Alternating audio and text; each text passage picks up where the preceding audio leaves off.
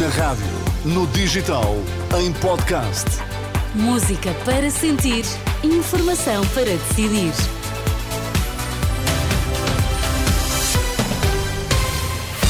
As notícias agora já sabe que são sempre à hora certa. Vitor Mesquita, bom dia. O que é que temos nos destaques? Bom dia, Teresa. Por mais proteção na doença, professores protestam junto à residência do Primeiro-Ministro. Eurico Brilhante Dias, cabeça de lista do PS por Leiria. Vamos então ouvir as notícias, edição das 11 com Vitor Mesquita. Professores concentrados em protestos junto à residência oficial do Primeiro-Ministro exigem que o Governo aceite a reinscrição dos funcionários públicos na Caixa Geral de Aposentações. É uma iniciativa da FENPROF. Mário Nogueira diz que há milhares de funcionários, na maioria docentes, desprotegidos na doença. O dirigente apela aos professores para que recorram aos tribunais. As casas nunca estiveram tão caras. O preço da habitação bateu um novo recorde em 2023, com uma subida de 12% em relação ao ano anterior. São dados da Confidencial Imobiliário, citados hoje pelo Expresso e Jornal Público. O preço das casas sobe há 11 anos e a tendência deverá manter-se em 2024 criar um sistema de alerta de situações de risco de perda de casa e definir medidas que evitem que as pessoas vivam na rua é o objetivo da nova Estratégia Nacional para a Integração das Pessoas em Situação de Sem-Abrigo. Deverá estar em vigor entre 2025 e 2030. O plano está em consulta pública. Em entrevista à Renascença, o coordenador Henrique Joaquim revela que a ideia é detectar com maior rapidez as situações que podem levar à condição de sem-abrigo.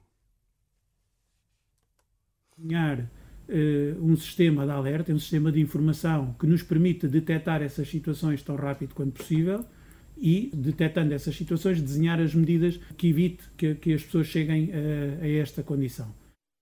Henrique Joaquim, o coordenador da nova Estratégia Nacional para a Integração das Pessoas em Situação de Sem-Abrigo. O documento está em consulta pública desde sexta-feira. Os ecrãs estão a ser um mecanismo de fuga e uma alternativa compensatória para aliviar sentimentos de culpa, ansiedade e depressão. Estudantes e desempregados são os principais grupos de risco. Conclusões do estudo sobre as redes sociais Scroll Logo Existo, cujos resultados são hoje conhecidos. O coordenador Joaquim Fialho diz que, em média, cada pessoa faz vários quilómetros por dia a percorrer as redes sociais. Há estudos que já indicam que nós fazemos cerca de 4 km em média de scroll por dia. E esse é, de facto, um problema em que nós entramos num mar de prazer na utilização dos ecrãs que funciona como um escape para aliviar estados psicológicos, sentimentos de culpa, ansiedade, frustração, impotência, tristeza.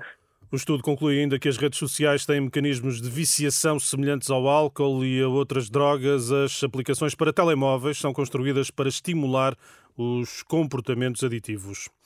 Eurico Brilhante Dias é cabeça de lista do PS por Leiria. O líder parlamentar socialista sobe assim um lugar em relação às eleições de 2022.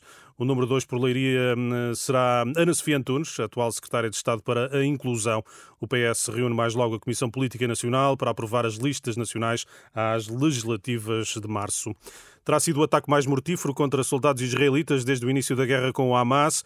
O exército de Israel confirma a morte de 21 soldados nas últimas horas no centro da faixa de Gaza, uma informação que surge numa altura em que se sabe que Israel terá proposto um cessar-fogo com uma duração que pode ir até dois meses. Em troca, o governo de Benjamin Netanyahu exige ao Hamas a libertação de todos os reféns israelitas.